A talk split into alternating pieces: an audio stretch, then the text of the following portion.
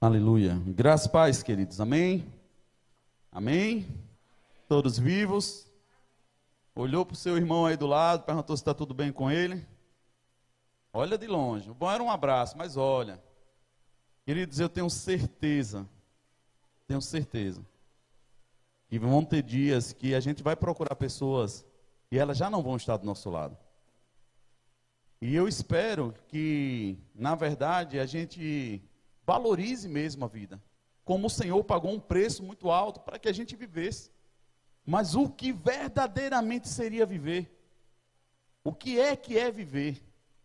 Se não, nesses momentos, olhar para o meu irmão e celebrar por ele estar vivo.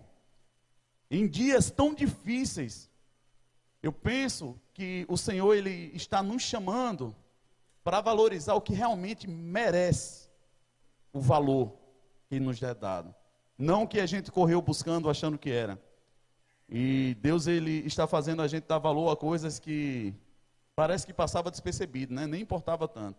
Cama mesmo, se tem uma coisa que eu tenho usufruído é da cama.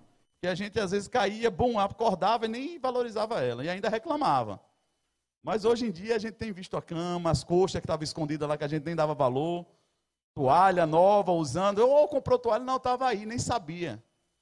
Queridos, eu quero chamar a atenção de vocês antes de começar a ministrar, para que você entenda que a vida, ela precisa ser vivida.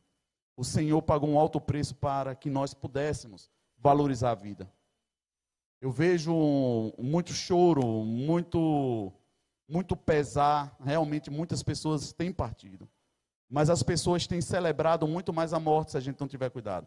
O povo anda olhando para a morte. Será que vai morrer? Queridos, enquanto você está vivo, você libera a vida. Você ora, você declara e você crê.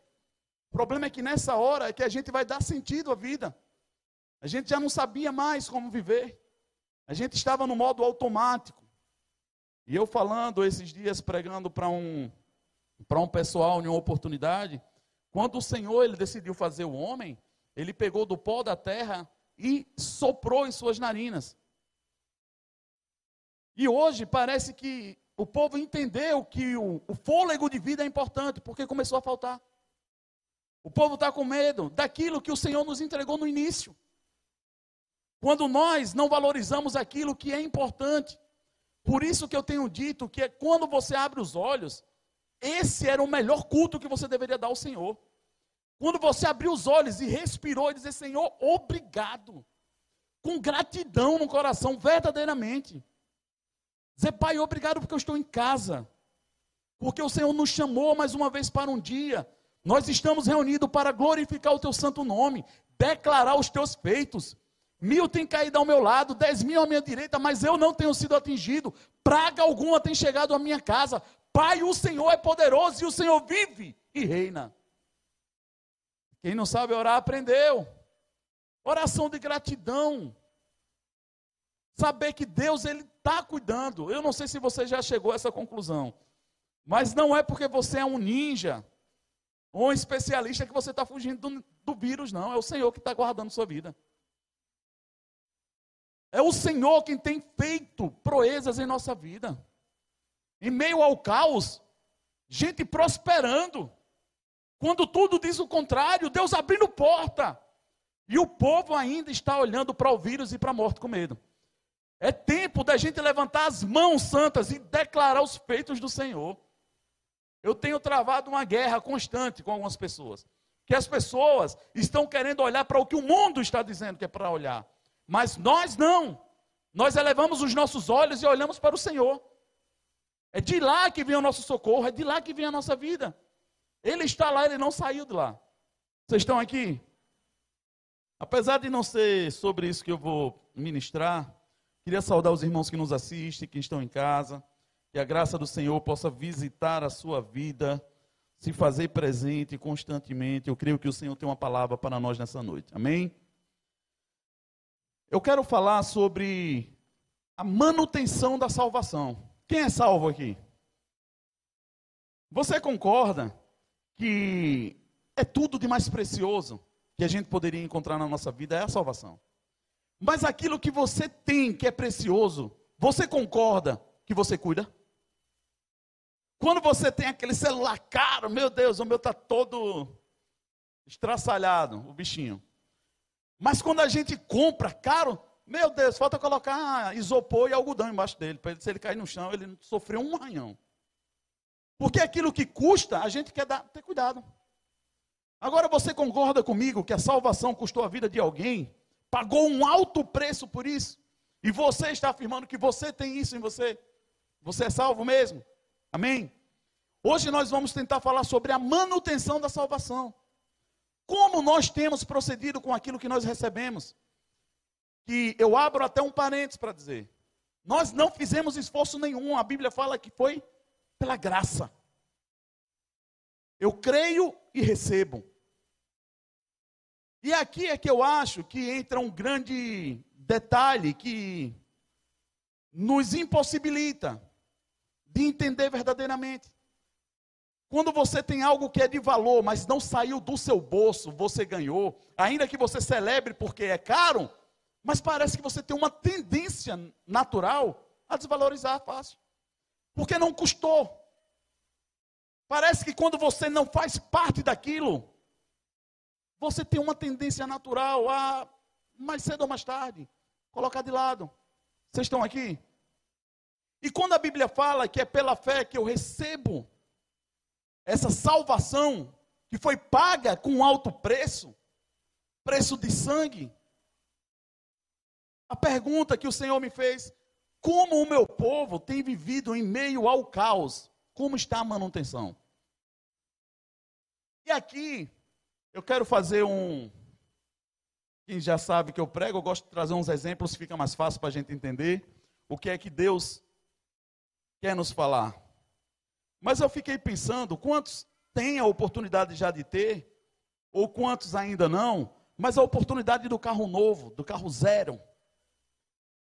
As pessoas sonham com esse negócio e dizem que o carro zero tem um cheiro espetacular, o cheiro do eu sou o primeiro a entrar. Enfim, é maravilhoso. Mas normalmente quando a gente pensa sobre o carro novo, muitas vezes a base principal para uma pessoa estar desejando algo novo é porque ela já não aguenta mais o desgaste do velho. O velho começa a quebrar, começa a furar o pneu, a pessoa começa a agoniar e dizer assim: Eu quero um carro novo. Meu Deus, me dá condição de ter um carro novo. Susa mesmo, contando o segredo dela, ela fica muito angustiada comigo, que ela disse que eu já sou liberto hoje. Mas, mas ela disse que eu tinha um ministério de carro velho. Nunca vi gostava, mas Anne já se mexeu ali, Lohane também. Porque eu gostava demais de comprar uns carrinhos que ninguém valorizava, para sair ajeitando, arrumando ali. Mas isso traz um desgaste, querido, tremendo. Mas depois da obra concluída, você olha assim, todo mundo valoriza. Mas foi um preço tão pago ali. E eu não digo nem em valores, às vezes. É de você sair, certo que ele vai estar bom, e do nada ele não lhe avisa. Ô bichinho ingrato, você está cuidando dele. Mas ele não lhe avisa que vai quebrar ele deixando no meio da rua. E ali, muitas vezes, eu já tentei deixar ele no meio do caminho, dizer, vai ficar aí, você não merece estar na minha casa. Você não está sendo bom comigo. Mas normalmente as pessoas que buscam um carro novo, ela vem de uma experiência de desgaste do outro.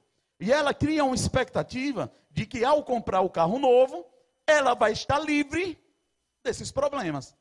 Sim ou não?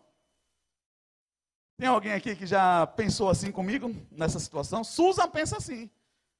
Ela, o desejo dela de que eu compre um carro novo é para que eu não tenha mais dor de cabeça com o carro quebrar. Mas aqui é que vem um grande detalhe. Ela não é muito familiar a esse meio de mecânica de carro. Mas o carro novo, você acredita e concorda que ele vai frequentar o mesmo lugar do carro velho? Sim ou não? Você paga um preço alto por um carro novo. Mas com 10 mil, ou sei lá, dependendo do fabricante, ele vai dizer: volta lá na oficina. A diferença não é onde ele está indo, é o que é que eu estou fazendo lá. O carro velho eu vou para consertar, o novo eu vou para fazer revisão. Mas o lugar final é o mesmo. Eu vou chegar no mesmo lugar lá. Vocês estão aqui? O problema talvez não seja se ele é velho ou se ele é novo. Talvez o que falta na nossa cultura e costume é manutenção preventiva. Nós, principalmente brasileiros, nós não temos esse costume de fazer uma reserva. Quem tem carro sabe que não é novidade, todo ano você vai pagar o emplacamento dele. Você sabe que por mais caro que você pague nele, você vai pagar combustível. Pneu, por mais que ele seja zero, vai desgastar. Então eu não posso simplesmente querer desprezar algo, visualizando chegar em um ponto que vai requerer de mim a mesma atenção. A Bíblia vai dizer, eu queria que você abrisse comigo aí, por favor. Vou pedir que coloquem aqui no livro de 2 Coríntios, no capítulo 5, o verso 17. Enquanto eles colocam, quero saudar os irmãos que nos visitam, sintam-se à vontade. É a casa do seu pai. Eu sei que ele tem uma palavra para os filhos e que você possa ser alimentado e sentir o abraço do seu pai nessa noite, em nome de Jesus. Glória a Deus. A Bíblia fala bem assim, 2 Coríntios, no capítulo 5, 17. Portanto, se alguém está em Cristo, é nova criação. As coisas antigas já passaram, eis que surgiram coisas novas. Vamos ler de novo. Portanto, se alguém está em Cristo, é nova criação. As coisas antigas se passaram e eis que tudo se fez novo. Eu penso que aqui se encaixa bem nesse pensamento que eu estou dizendo. Nós temos uma vida que por muito não valorizamos. Vivíamos às vezes em extremos. Eu mesmo penso numa pessoa que perdeu noite. Eu, eu trabalhava na noite. Então perdi noite demais, me desgastei demais. Minha mãe acha que eu durmo muito. Eu sei, não, é o acúmulo de muito tempo ainda. Porque é impressionante como, por mais que você tente se desgastar, ou você tente se ajustar, você nunca repara, porque noite perdida, já dizia minha bisavó, não se recupera. A gente acha que dormindo hoje, eu vou recuperar o que eu perdi de 10 anos atrás dormindo. Não vai. Não vai. Nós precisamos deixar entrar no nosso entendimento que culturalmente nós ouvimos e passamos a praticar coisas que no fundo, no fundo, não tem um sustento de verdade. Eu não posso me apoiar nessa ideia de que o que eu perdi lá atrás, eu consigo recuperar aqui. Nem tudo é assim. Nem tudo é. Tem coisas que nós conseguimos sim aproveitar, relacionamentos. Quando você não tinha muita sabedoria, você aprende, você começa a se relacionar, você começa a ganhar coisas novas. E aqui eu não quero dizer que você ganha o tempo, você ganha o novo. Um dia bem relacionado vale mais do que dez intrigado. Então não é se são muitos, é se é verdade. Vocês estão aqui? Então nós precisamos parar desse negócio de olhar para as coisas com a mente que nós tínhamos no passado. Uma mente que muitas vezes, a minha bisavó mesmo, ela era uma pessoa que tinha uma fé tremenda católica. Aquela mulher ali, devota de um jeito tremendo. Mas ela tinha, ela tinha um, um, um dizer popular que hoje eu paro assim para analisar, meu Deus, não se fundamenta. Mas a gente vive fundamentado nisso sendo cristão. É a mesma coisa de você comprar um carro novo, você paga o preço dele, leva o documento e anda no velho. Vou dizer de novo. Você chega lá, você compra o carro, pagou o preço, Ézio. O cara te dá o documento, aí você pega, deixa o carro e entra no carro velho e volta para casa. Vocês estão aqui? Se nós não tivermos cuidado, nós estamos vivendo assim, recebendo uma vida nova, mas andando de forma velha. E aí nós queremos atribuir ao preço que foi pago do novo, quando na verdade eu, eu, não estou atentando que eu não estou fazendo valer essa vida que me foi entregue em Cristo Jesus. A nova vida. Por isso que quando eu penso num carro, gente, é impressionante como o Senhor, quando Ele quer falar comigo, Ele me mostra os detalhes. E teve um dia desse, eu peguei um carro e fui fazer uma, uma revisão.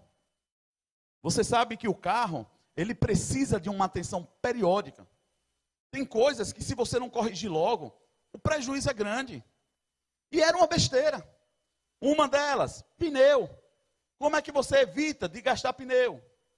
Fazendo alinhamento, balanceamento, verificando. Se o carro estiver andando certinho, o pneu vai comer de uma forma correta.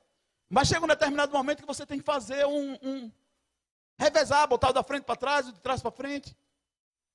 Requer uma atenção. E se você não dá atenção a isso, que é besteira, 30, 40 reais, 100, depende. Você vai entrar em um prejuízo 10 vezes mais do que esse, por ter que comprar um pneu. E eu pensando nisso, quando eu cheguei para fazer o alinhamento do carro, eu recuperei algumas peças tal, e o cara entrou embaixo do carro. Eu olhando de cá, né? Porque eles entram para procurar o defeito. Não acho que eles vão entrar para. Eles vão entrar para procurar. Se tiver defeito, ele vai te dizer. E quando o mecânico entra ali, ele começa a balançar de um lado do outro e coloca a chave. Dá vontade de dizer, nessa força toda aí vai aparecer folga mesmo. Mas quantos não sabem que no caminhar da vida, na buraqueira, não é porque você não está sentindo, porque está dentro do carro, que o impacto não está acontecendo. Você ainda não percebeu. Você só não viu ainda. Porque você pode estar em um ambiente confortável, mas a estrutura está sofrendo impacto. No decorrer da caminhada. E o cara entrou ali, apertou para um lado, puxou para o outro. Aí olhou para mim, vem aqui. Pense num negócio que não é bom. É quando o mecânico olha para você de longe faz. Ô oh, Jesus, lá vem ele com notícia ruim. Quando eu desci, olhei ele e disse assim: tem uma folgazinha aqui na caixa de direção. Eu disse: não é novidade, não, já sabia. Ele, não, mas isso aqui eu quero te dizer o seguinte: é para alinhar mesmo assim. Eu disse: é para alinhar. Você vai alinhar do jeito que dá para alinhar. Ele disse: eu não vou te dar garantia. Eu disse: não tem problema. Faça o seu melhor, que eu pago o preço. Não importa se eu não vou ter garantia. Ele alinhou o carro, ficou bom. Mas ele não me deu garantia.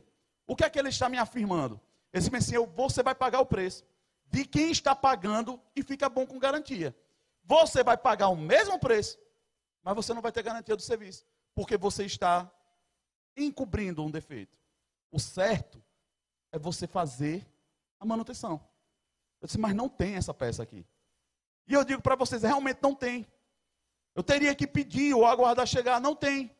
Então tem coisas que até vale a pena você correr um risco quando você sabe da sua debilidade, quando você sabe que aquela área é vulnerável. Eu não estou negligente, eu sabia.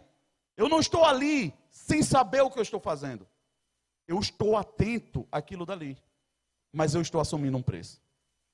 E muitas vezes na nossa caminhada cristã, assim nós fazemos. Nós queremos dar uma manutençãozinha para melhorar um pouco. O problema, queridos, é que tudo que já tem folga, quanto mais você aperta, maior facilidade há de desgastar mais rápido. Por quê? Porque tem coisas que são feitas para gastar até um limite. O problema é que nós queremos atribuir, Jean. É porque eu estou sem dinheiro. Mas a peça não tem problema com isso.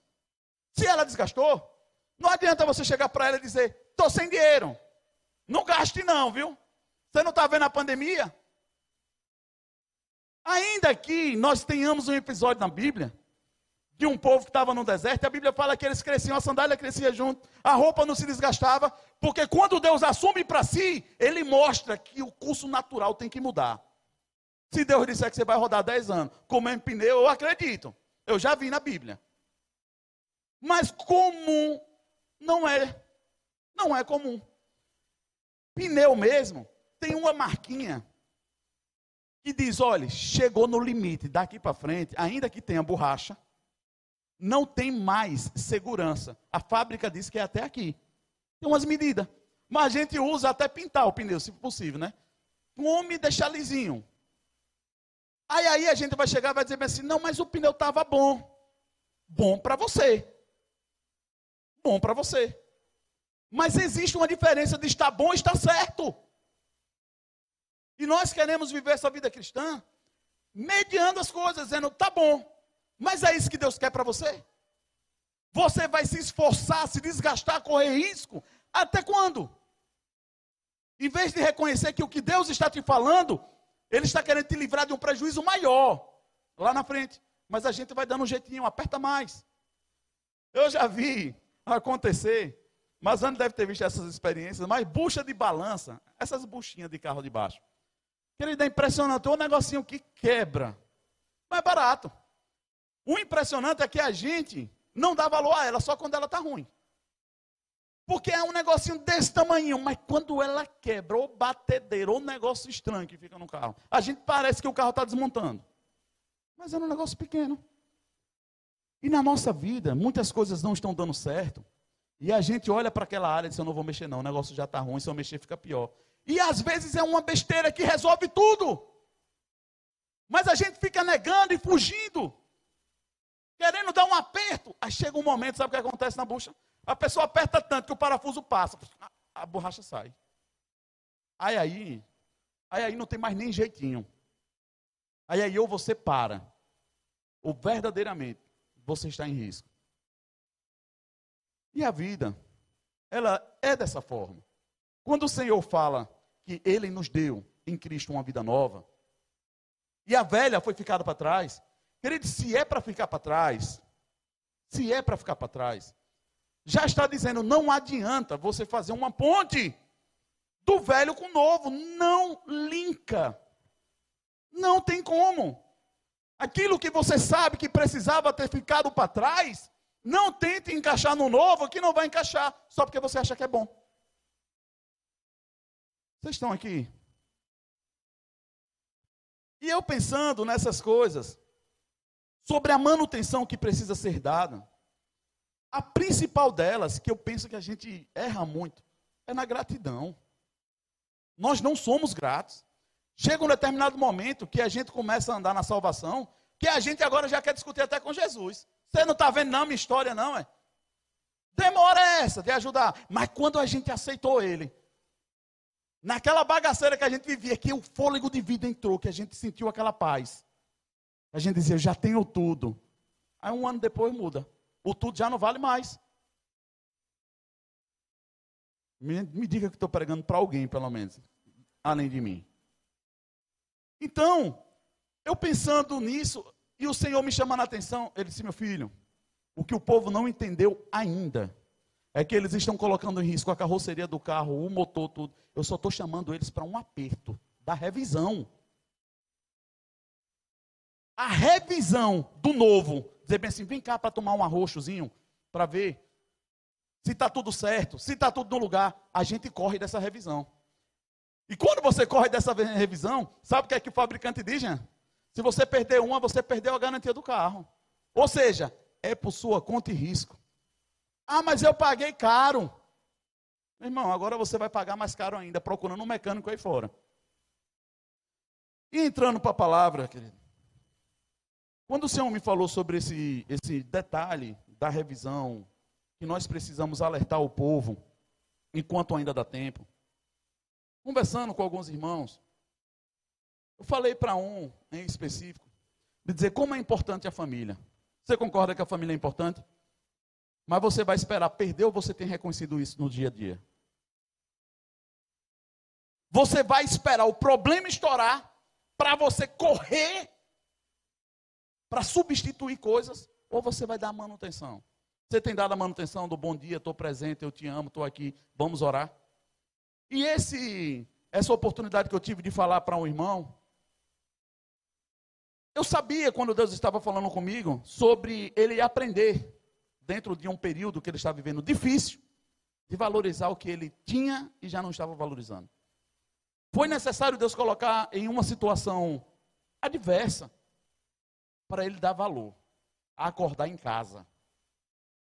Eu não sei se você tem noção do que é que eu estou dizendo, querido. Mas tem gente que briga até para voltar para casa. Mas na hora que Deus toma, você vai dizer: Meu Deus, como minha casa era boa. Como era bom aquilo. Você já ouviu alguma história parecida com essa? Porque os, as pessoas elas não estão entendendo que o melhor que você pode ter na vida, você já tem hoje. E eu te garanto, tem uma piada que dizia bem assim: que a pessoa estava com raiva de alguma coisa e dizia, eu queria que minha mulher ficasse viúva. Não, eu queria ficar viúvo. Alguma coisa disso. E o que ele tinha do lado dele começou a sumir. Quando ele pensava que uma coisa era ruim, Deus tirava. E ele começou a perceber como era bom. Da mesma forma, Midas, quem conhece a história de Midas? Do toque de Midas? Não é bíblica. Mas diz a história que tinha um rei que ele queria ser tão rico que ele queria que tudo que ele tocasse virasse ouro. Mas ele tinha um pensamento na cabeça que ele ia tocar na cadeira, nessas coisas e ficaria bom. Mas sem perceber, a filha dele entrou no quarto e ele abraçou a filha dele, ela pum, virou estátua de ouro.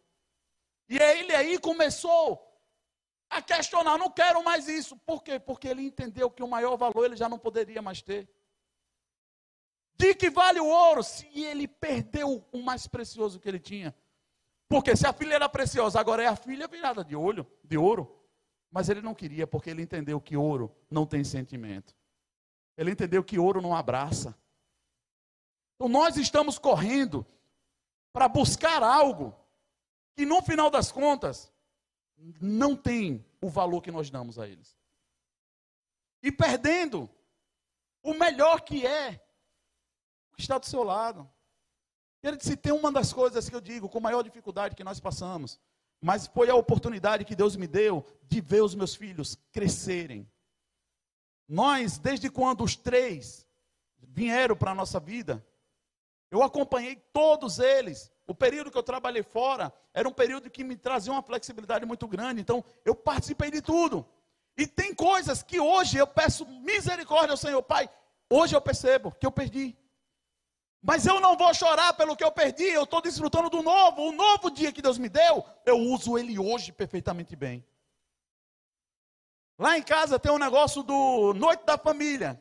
Querido, essa Noite da Família é certeza que no outro dia eu vou tomar um comprimido para dor na coluna. Mas vale a pena, porque dorme todo mundo numa cama só, um bolo só. No outro dia eu tomo um comprimido para a coluna. Mas valeu a pena ver o sorriso. Eu estava esquecido de ver como é a minha filha abriu o olho assim, na hora assim, você está olhando para ela, ela abriu o olho, acordou. A gente vê muito isso quando é bebê, quando está no colo, fica ali olhando. E eu comecei a dizer, Senhor, ela está aqui, eles estão aqui. O melhor que o Senhor poderia me dar está aqui. E eu vou valorizar da melhor forma possível. E aí eu trago para a vida cristã. Todos nós dizemos que a salvação é uma bênção. Maravilhoso. O que temos feito com isso? Que é tão bom. Como temos aplicado a conduta do pelo menos a ordem do fabricante de dizer se pecava não peque mais, se roubava não roube mais. Isso é ordem do fabricante. Aí a gente quer negligenciar isso e quer exigir garantia. Não funciona. Não funciona. Por isso que não funciona na vida de muitos crentes, o que funciona na dos outros. Mas os outros estão acordando, estão fazendo a revisão diária. Antes de sair, papai, estou saindo, apresento o meu dia, guarda a minha casa, abre as portas, me livra do inimigo. Isso é a mesma coisa que antes de você sair, você olha se o pneu está murcho. É você preparar a sua saída. Mas eu já falei, o carro novo é traiçoeiro. Ele te deixa viciado. Porque quando o carro é velho, você está acostumado a todo dia abrir o capô, olhar se está água lá. Porque ele é danado para deixar esse negócio escorregar assim, você vê. Aí eu vou conferir. Aí você abre, olha a água, o óleo. Hein, Mazane? Diga aí, me ajude. Só a gente que sabe dessas coisas. E você olha aqui, olha o pneu. Você coloca água e diz, mas eu vou levar um vasinho de água aqui na mala. Vai que eu precise. Queridos, eu vou contar um segredo. Até hoje eu ando com um vaso de água na mala. Porque quem teve carro velho sabe que uma garrafa de água na hora da sede faz falta. Não é porque você tem 10 na geladeira que quando você precisar na rua ela vai te atender, não. Então eu tenho uns costumes que não prejudica o novo e me dá uma segurança de que eu estou advertido. E se essa garrafa me faltar, eu posso chegar para você e dizer, pai, eu fiz a minha parte. Me socorre, manda um guincho. Amém. A manutenção, ela é muito mais importante, querido, do que a aquisição. De nada vale você ter se você não vai cuidar. É melhor que você não tenha. Por isso que muitos entraram, irmão Isabel, na igreja e saíram. Porque queriam desfrutar do novo, que estava lhe sendo apresentado, vivendo no velho. O seu carro velho não tem ar-condicionado, aí você compra um novo, sabe que tem. Você quer que ele funcione sem ter? Como é que você, na hora da dificuldade, você quer que a sua oração de fé funcione, se você nunca usou a fé? O problema é que nós desfrutamos de um momento de unção coletiva, e esse momento abraça a igreja. E você pode ser beneficiado por isso. Você pode ser agraciado por isso. E você sai daqui achando que o mérito é seu. Quando no fundo, no fundo, Adriana, a gente deveria saber que eu não movi uma palha para aquilo. E é tudo graça de Deus. E eu deveria chegar, Senhor, obrigado, porque eu não merecia. Mas o Senhor me deu. Eu reconheço que foi o Senhor. É esse tipo de entendimento que falta hoje em dia. Eu recebo, querido, foto de gente de olhar assim, dá um aperto no coração tremendo. E às vezes a cabeça até oscila para que querer olhar para a tragédia. Mas eu sei onde eu estou inserido.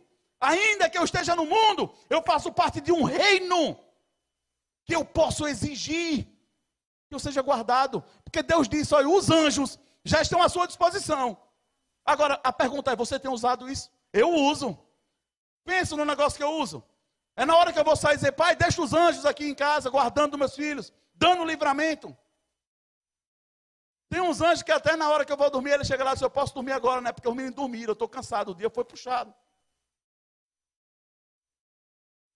Mas você precisa entender dessa realidade.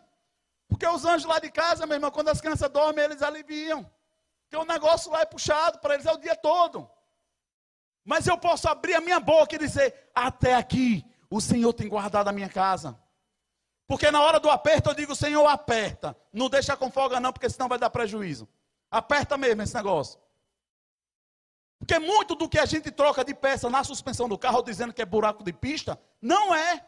É falta de manutenção.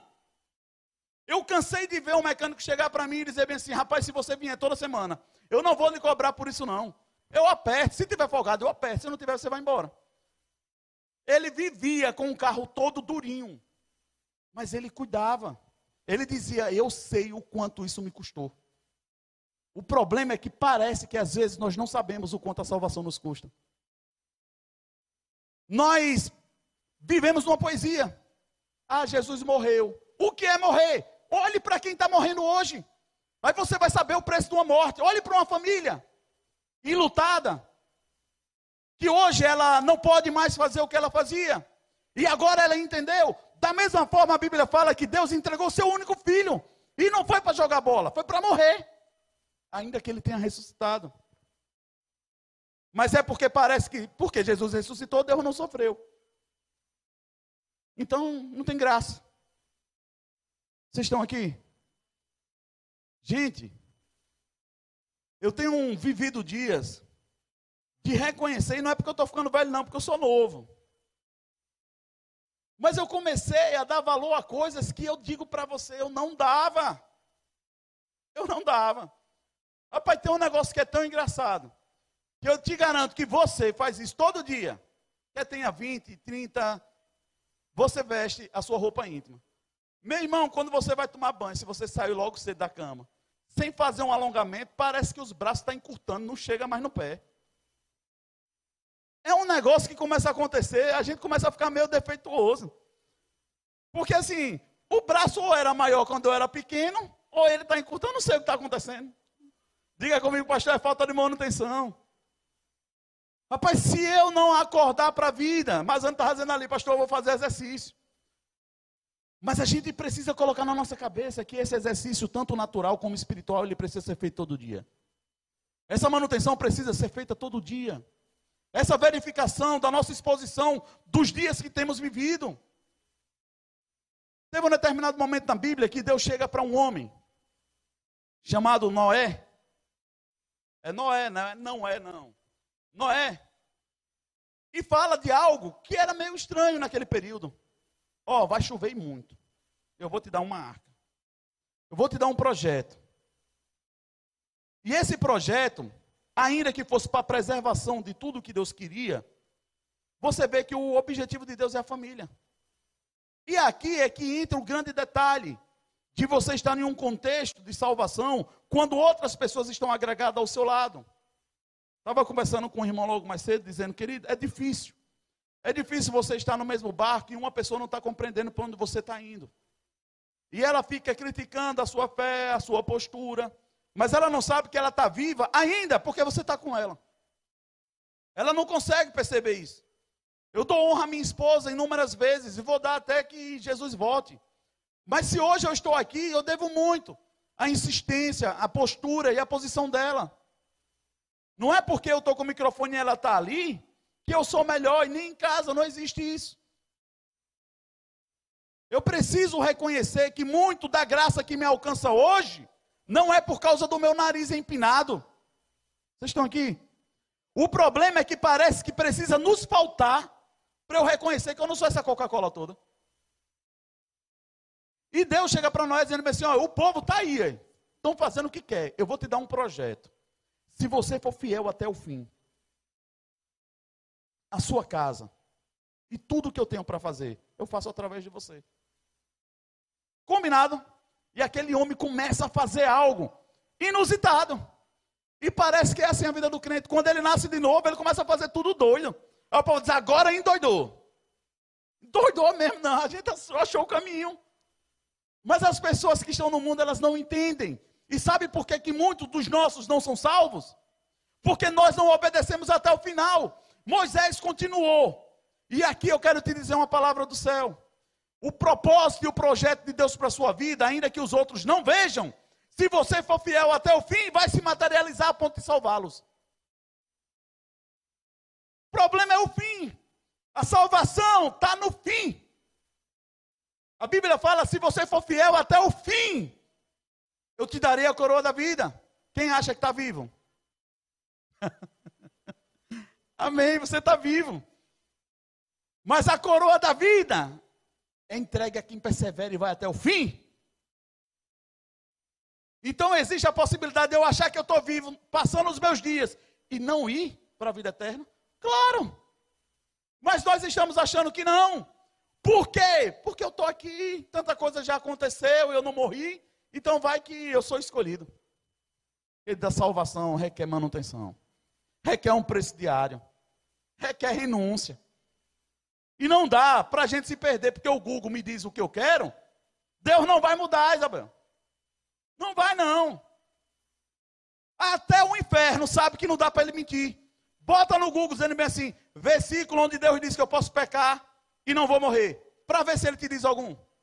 Diz não, ele não pode mentir sobre isso. O problema é que nós pegamos o que não é verdade e queremos forçar como mentira. Está um silêncio hoje. Eu nunca ouvi tanto o ventilador.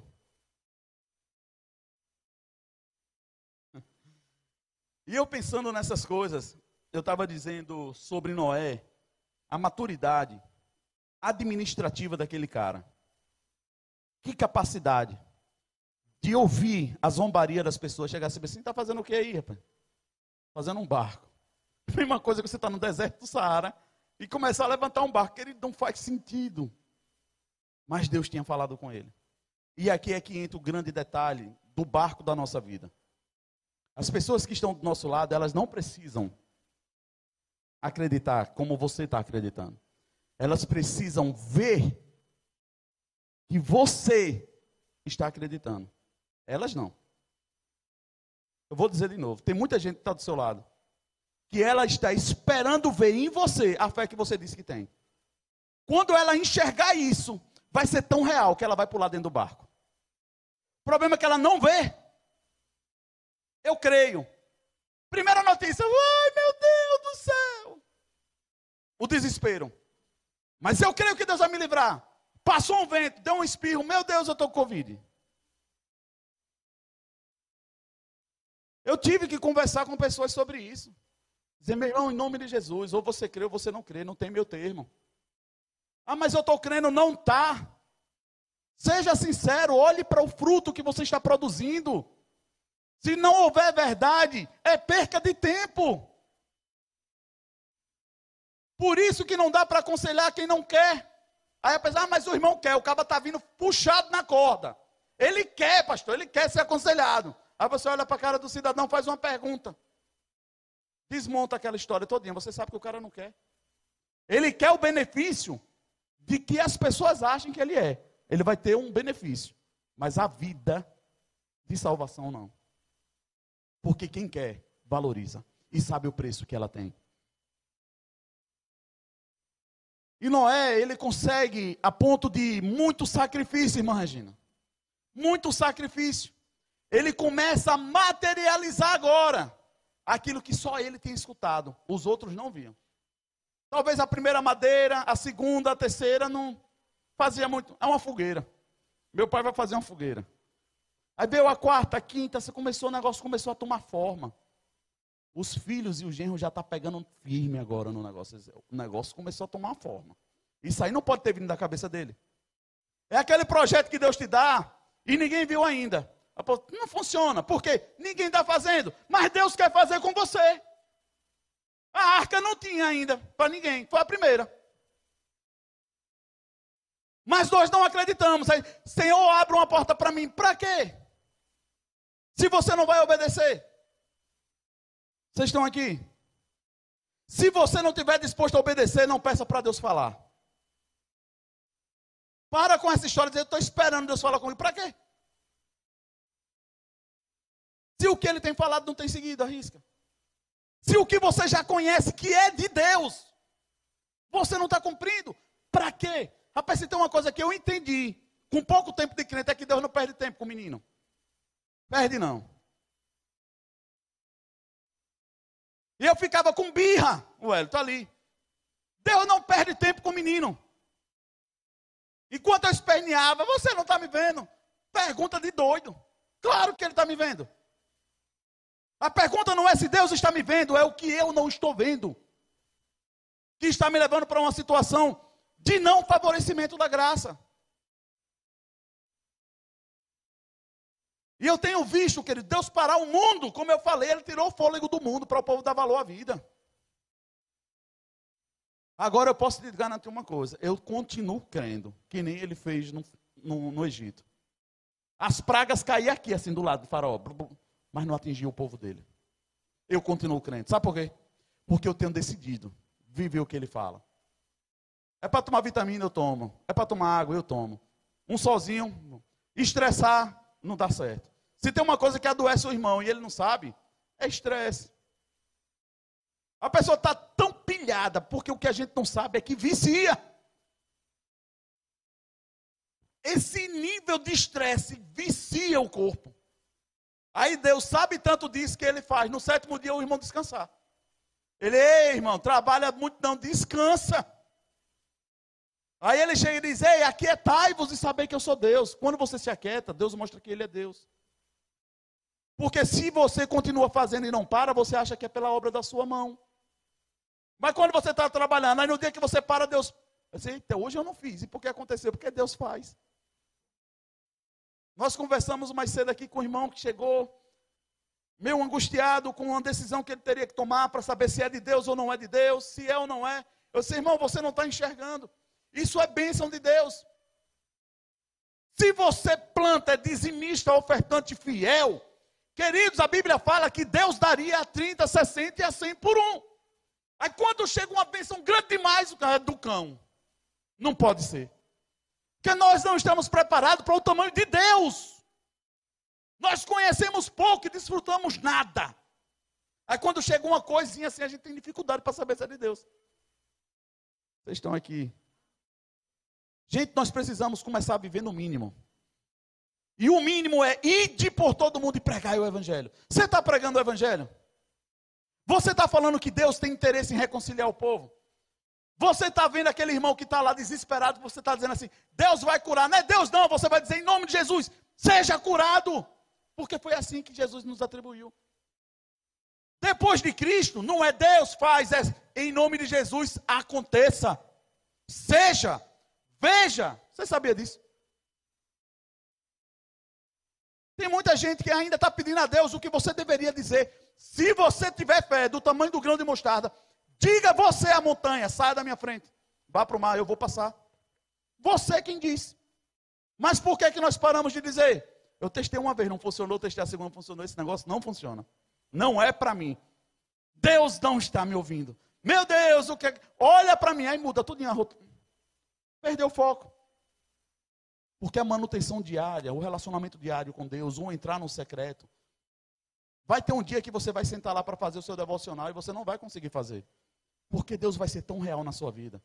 E quando ele encontrar isso no seu coração, você vai entender que ele fala, ele livra, ele dá projeto. Na verdade, ele está fazendo isso o tempo todinho, a gente só não está ouvindo e vendo. Eu não tenho como não ser grato, querido, pela minha vida. Eu não tenho como. Porque eu já fiz tanta besteira e Deus foi tão bom comigo. Ele foi tão misericordioso. Como não chegar diante desse Deus e dizer, Pai, obrigado pela segunda chance, pela terceira, pela quarta. Obrigado porque o Senhor é bom. Reconhecimento. Reconhecimento de que aquilo que eu tenho não foi pago com o meu preço. E um pastor que chegava para mim e dizia assim: rapaz, você quer ter o seu? Procure alguém que tem o que você quer e cuide. Eu não conseguia entender aquilo. Eu não conseguia entender mesmo, era difícil de entender. Mas vou, hoje eu sei e vou esmiuçar para você. Mas, querido, se você gosta e quer tocar, chegue cedo, venha agitar o violão, venha me ajudar. Esteja no lugar onde você quer chegar. Venha provar, toque, diga assim: Eu estou por aqui. Eu estou aqui, Senhor, me dá a oportunidade, me ajuda. Você quer ser um pregador, mas não chega na Bíblia. Você quer ser um pregador, mas vive assistindo o jogo. Como sua cabeça vai despertar? Como o seu homem novo que Deus quer reviver vai surgir? Se você vive fazendo as coisas do velho. Recebeu o documento e anda com o velho. Nós precisamos provar, por isso que Jesus era tão ousado. Vinde, veja. Com um descrente que está no meio do povo. A gente ainda é muito bonzinho, Jesus não era não. Ele chega, tá os discípulos tudo reunido. Aí ele ressuscita. A porta está lá, mas Jesus não abre. Ele passa pela parede. Todo mundo toma um susto. Ele não conversa com ninguém. Ele olha para Tomé e diz: Vem aqui você. Toque aqui na minha mão e toque aqui do lado. Porque Tomé estava dizendo para todo mundo: Eu só acredito se eu tocar. Eu quero te dizer que você pode estar desfrutando de milagres por causa dos tomés que estão do seu lado. Não acho que é por causa da sua oração. E ainda mais, não se engane, porque talvez você não está orando e sabe disso. Esse que é o problema. Aquelas pessoas que estavam ali viram um milagre sobrenatural, Wellington. Mas não foi porque ela estava dizendo, Senhor, vem aqui. Era porque Tomé estava num ambiente dizendo, eu só creio se eu ver. Ele disse, vai, vou te mostrar. É essa fé que precisa operar hoje. A fé de Pedro. De olhar e dizer assim: o que é que você quer? Eu quero ser curado. Seja. A Bíblia fala em Romanos que se você crê, você fala. Sabe por que, é que a gente não fala? Porque não crê, a gente conhece. Conhecer um versículo é diferente de você crer nele. Vocês estão aqui? Nós conhecemos onde está a igreja, nós sabemos a hora do culto, nós conhecemos as pessoas, as pessoas me conhecem.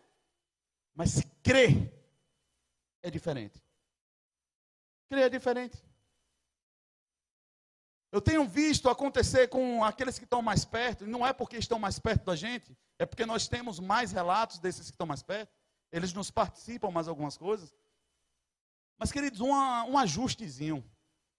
Às vezes é tão pequeno um ajuste, que assusta tanto com o tamanho da bênção que começa a acontecer, que a gente diz, meu Deus, se a gente fosse inteligente, se eu ajustei só um pouquinho, deu esse, essa bênção toda, Senhor, aperta logo tudo. Vocês estão entendendo? Mas nós fugimos do aperto. Nós insistimos em mentir. Nós insistimos em dizer que cremos quando sabemos que não estamos crendo. Nós insistimos em dizer que agradamos o Senhor quando sabemos que não. E ainda dizemos que o amamos quando não buscamos. Esse é o problema que nós estamos vivendo hoje. É do povo que acha que é quando não é. E eu vou finalizar, já ia dizer, vou pedir que Lucas suba. Você viu a, a, a, a, falta que faz um piano? Mas não é o piano, a falta que faz é porque o piano ele poderia até estar ali. A falta que faz é do irmão que toca. E não é porque eu queria que ele tivesse aqui para tocar. Vocês estão entendendo? A gente coloca as pessoas num lugar de servidão. Eu sinto falta agora porque eu não estou sendo servido pelo piano. Não. Eu queria era que ele tivesse aqui, mas vai estar no próximo culto. Em nome de Jesus. Nós precisamos entender que pessoas são preciosas. A ponto de que Jesus pagou um preço tremendo. E o melhor, quando nós não merecíamos. Nós não merecíamos. Nós não fazemos por onde quando dizemos que somos crente. Imagine quando vivia na bagaceira do mundo. Irmãos, eu recebi um vídeo de uma pessoa quando vim para cá, eu não conheço. Ele me dando uma resposta de algo que eu tinha perguntado. Ele disse, pastor, ele não, a pessoa não conseguiu me responder por causa disso e me mandou o vídeo. Eu sabia que esse cidadão estava entubado. Mas você sabe o que é um cara que é poderoso na área de comércio dele, rico, parecendo uma criança na cama, dopado. Não sei quem era a pessoa que estava do lado no vídeo e dizia: abre o olho. Ele tentava abrir o olho, não conseguia abrir. Fale, ele, a língua batendo sem força para falar, tentando mexer a mão. Sabe por quê? Porque a glória do homem é como a flor da Eva. Seca-se e cai. O problema é que nós estamos usando o poder e a glória que Deus nos deu, da nossa virtude e da saúde, para os nossos querer, para o nosso bem. Nós não usamos para o Evangelho. E aqui eu finalizo dizendo para você, com certeza, do que eu vou te dizer. Tem gente que não é curada, porque se fosse curado, passaria mais dias sem ver o Senhor. É melhor que dali ele parta para Deus que ali ele encontre o Senhor. A pergunta é: nós vamos escolher o hoje ou vamos arriscar para o amanhã? Essa é a pergunta. A pergunta que Deus tem feito hoje. Por isso que o dia da salvação é hoje. Estava lá desde sempre na Bíblia, mas a gente nunca entendeu isso. Sabe por quê? Porque hoje, se você viver salvo, se o Senhor voltar, você vai. Amanhã, quando Ele te acordar, que você olhe assim, obrigado, Senhor, por mais um dia. E eu vivo mais uma vez, certo de que é o último dia da minha vida. E que o Senhor está voltando. Você tem orado pela volta do Senhor? Me ajude. Não minta, não. Não minta, não. Você tem orado? Qual tem sido a nossa oração? Qual tem sido nossa oração? Você tem visto alguma resposta do Senhor depois da nossa campanha de sete dias aqui? Sobre o que nós clamamos, sobre o que nós pedimos e oramos? O Senhor tem feito alguma coisa? Tem feito ou não? Você tem glorificado? Porque o milagre só serve para isso para você dar mais glória a Deus e se entregar mais e saber que Ele está perto e não está longe, que Ele está fazendo algo por mim. E eu finalizo dizendo para você uma coisa.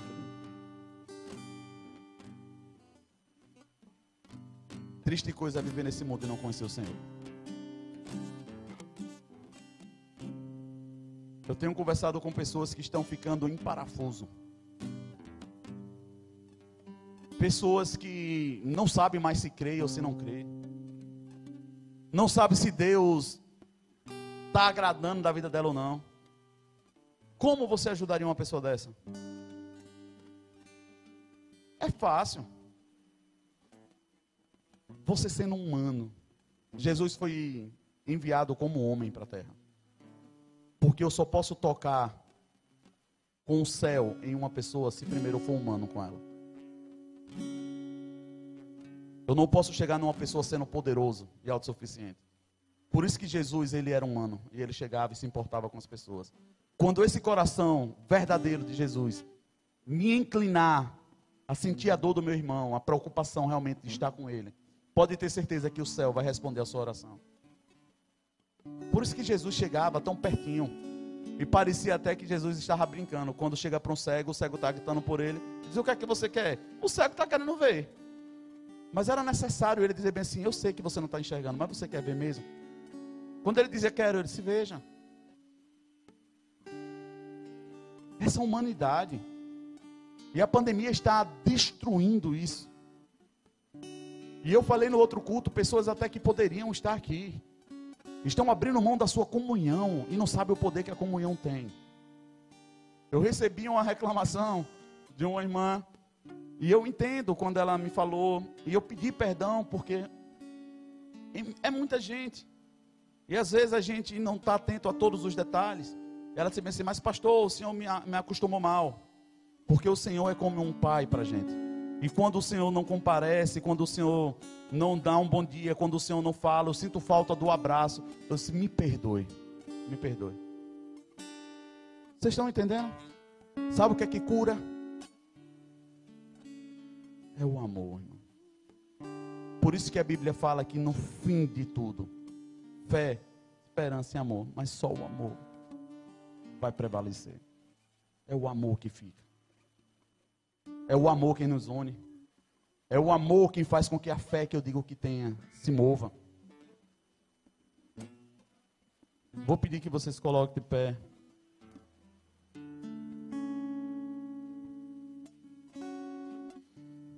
Aleluia. Não adianta a gente querer dizer que somos salvos e não estamos gerindo a nossa salvação. Porque se tem uma coisa que, pra você ter ideia, minha mãe está assistindo. Ela não está vindo, está vindo para o culto, a gente passa lá. E teve um culto que ela chegou assim e pensou, o que, é que você tem no braço? Eu disse, eu sei. Nada. Ela que eu vi você coçando tanto o braço. Eu nem vi. Mas ela está me vendo. Quando você conhece uma pessoa, se ela chegar cabisbaixa, você sabe que ela está triste. Sabe por que, é que nós não entendemos a dor do outro? Porque nós não conhecemos o que dizemos que somos, que é irmão. Meu irmão, mas a gente não sabe se está com fome, se está com frio, se está doendo, se está triste. E na primeira oportunidade que eu pego ele na falha, eu ainda sou o primeiro a dar cacetada nele. Me ajude. Como eu posso pedir que o Senhor me socorra numa situação dessa? A única oração que eu posso fazer, Senhor, tem misericórdia de mim. Tem misericórdia de mim. E eu convido você nesse momento a sondar o seu coração. Se tem uma coisa que eu tenho certeza, é que Deus quer que a sua oração seja poderosa e eficaz. A Bíblia fala que o justo pode muito a oração dele em seus efeitos. Deus não está escolhendo no dedo. O problema é que nós não aplicamos a nossa vida a essa certeza. Eu te garanto que isso é um, um gigante. Que se tivesse um enfermo aqui agora, ou um paralítico, eu dissesse, vem orar aqui para ser curado. Você vê que é uma luta. Por quê? Porque a gente acha que sou eu que vou fazer. Não, eu preciso ser justo. Quem faz é Deus. Ele diz a oração do justo. Pode muito. Não é a oração que o justo faz, porque o justo é bom. E o justo pode. E o justo que faz o milagre. Não, é Deus quem faz. Mas a oração do justo pode.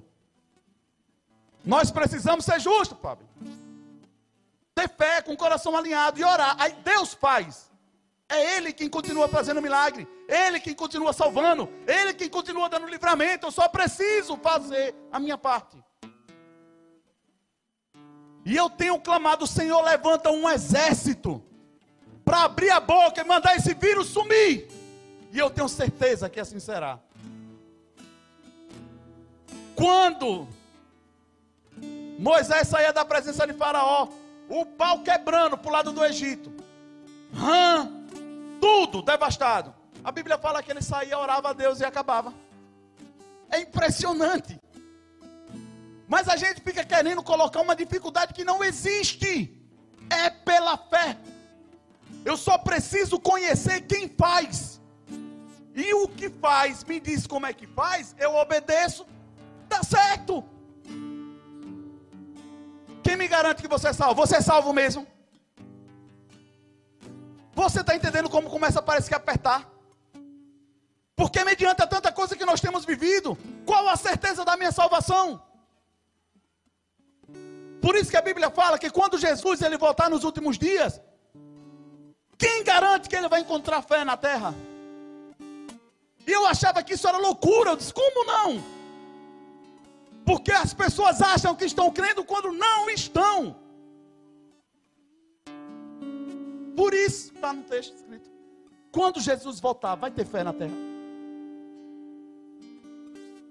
A fé é genuína. Ela está lá em Hebreus 11. Vê como é que funciona, vê o que é fé. É aquilo, é daquele jeito. É um firme fundamento. É onde eu posso me apoiar. Eu creio mesmo sem ver. Deus disse, está dito. E eu queria que você, nessa noite, como nunca antes, você sondasse o seu coração sobre quem é você em meio à salvação. Como está a sua salvação? Como está? Está em paz? Você está deitando tranquilo, certo de que esse vírus não vai te pegar? Que o Senhor está guardando a sua casa? Que Ele está preparando o caminho para você ser próspero em seu ministério? Que você vai salvar pessoas? E que se Jesus voltar hoje, eu subo. Amar a vinda do Senhor. Sabe o que é amar a vinda do Senhor? É o que Paulo disse: eu faço tudo aqui. Mas o melhor para mim era estar com o Senhor. Tem gente que está dizendo: Jesus não volta agora, não. Espera aí. Não se cumpriu tudo. Eu quero uma casa, eu quero um carro. Me ajude, que você já ouviu alguém dizendo isso. Não, agora não. Aí eu te pergunto: você quer a bênção e quer ficar sem o dono da bênção? Ou você abre a mão do que você acha que é tão bom e sobe com ele? Está muito claro. O que é que aconteceu? Essas bênçãos das prosperidades, que nós seríamos ricos, ficou muito mais verdadeiro no nosso coração do que a bênção da verdade do Senhor, que é o ser filho do Todo-Poderoso. E isso para mim já me basta.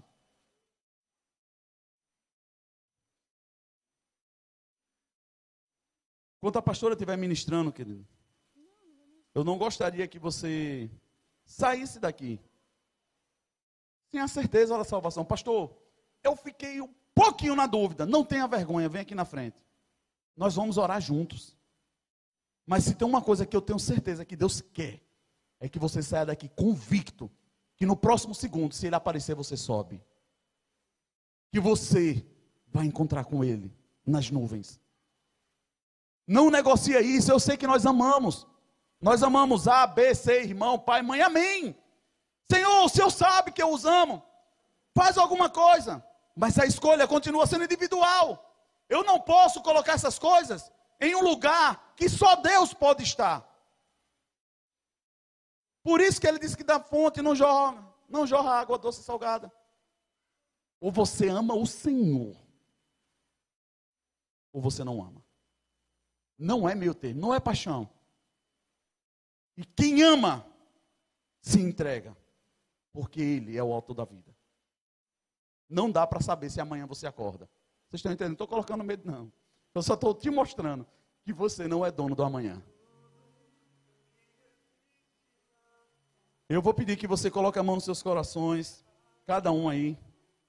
Você que nos assiste online, que você sonhe no seu coração que realmente, se você quer salvar o seu próximo, o seu parente, peça hoje com fé: Senhor, abre a porta, eu vou. Se é orgulho, quebra hoje.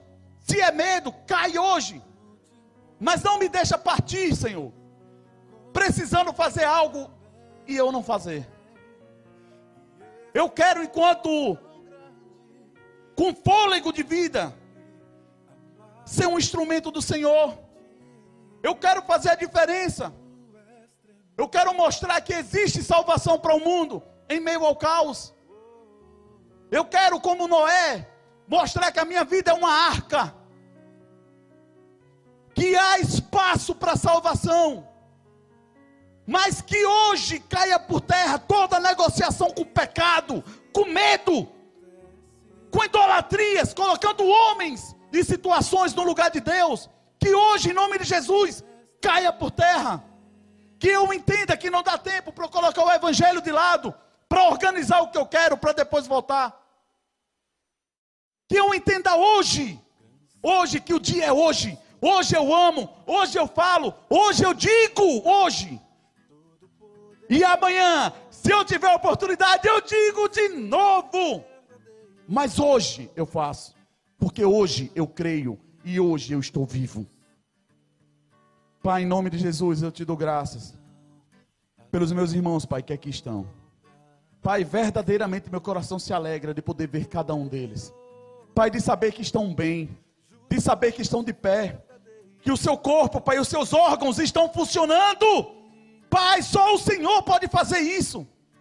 Eu te agradeço, Pai, porque tem órgãos, Pai, dentro do meu corpo que eu nunca vi, mas o Senhor está cuidando dele. E eu te dou graças, Pai, porque cada um dos meus irmãos que aqui estão representando as suas casas, que nunca falte óleo e graça sobre a vida deles. Que eles entendam, Pai, que a única coisa que eu preciso fazer enquanto aqui estiver é viver a vida que o Senhor me confiou. O Senhor me deu, Pai, o Senhor zela. E eu te agradeço, Pai, porque eu sei que eles serão irreconhecíveis, imparáveis, serão conhecidos verdadeiramente como discípulos do Senhor, atrairão multidões para ti, porque verão que eles falam e o céu obedece. Eu te agradeço, Pai, por um povo operante, um povo sarado, um povo que é curado, por isso cura. E eu finalizo te dizendo, Pai, obrigado por Jesus. Obrigado pela cruz, Pai. Nós não conseguiríamos. Obrigado porque o Senhor, Pai, nos amou primeiro. Obrigado, Pai, porque o Senhor tem nos atraído com cordas de amor, Pai. Obrigado porque o Senhor, Pai, tem chamado a nossa atenção. Oh, Pai, obrigado, Senhor, pela liberdade em Cristo. Só o Senhor, Pai, poderia colocar a angústia do homem, Pai, no chão. E eu te agradeço, Pai, porque aquele irmão que não dormia vai dormir hoje. Eu te agradeço, Pai, porque aquele que estava em falta será suprido. Porque ele, a partir de hoje, passará a desfrutar das tuas bênçãos, Pai. Em nome de Jesus. Seres amém.